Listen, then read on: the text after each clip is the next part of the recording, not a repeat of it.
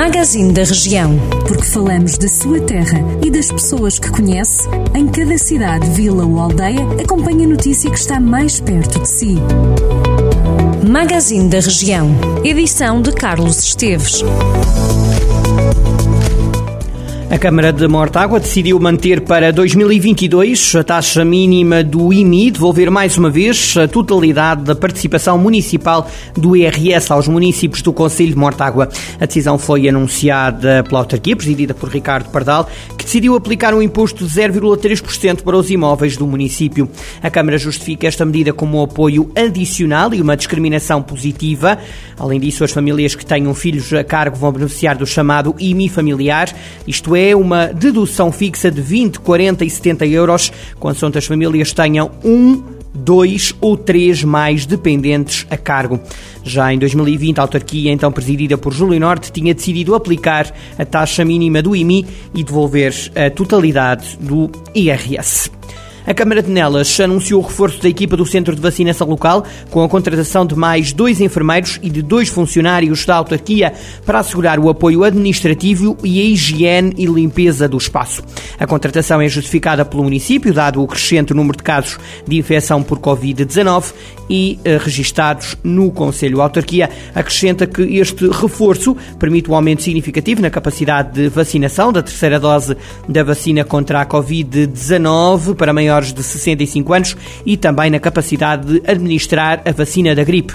O centro de vacinação também alargou o horário de segunda a sexta-feira, das 9 da manhã à 1 da tarde e nas 2 da tarde às 4 da tarde e aos fins de semana e feriados das 9 da manhã às 5 da tarde. O funcionamento foi alargado, reduzindo o tempo de espera dos utentes, podendo, no entanto, ocorrer ligeiros atrasos.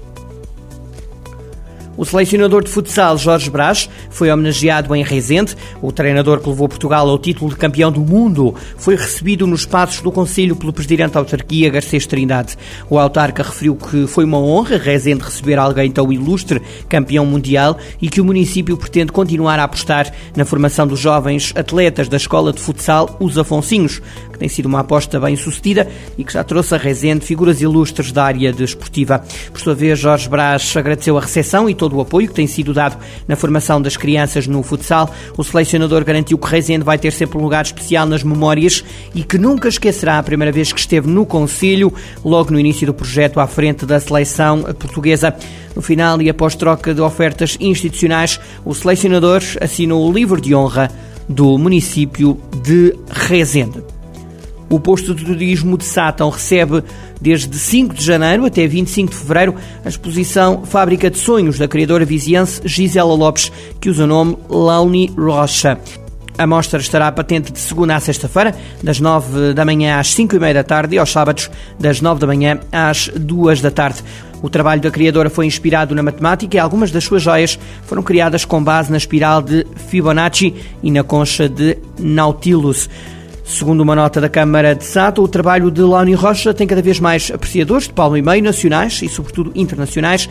A criadora já tem na agenda o segundo workshop internacional na Alemanha e na Holanda, com visitas a museus de joalharia contemporânea.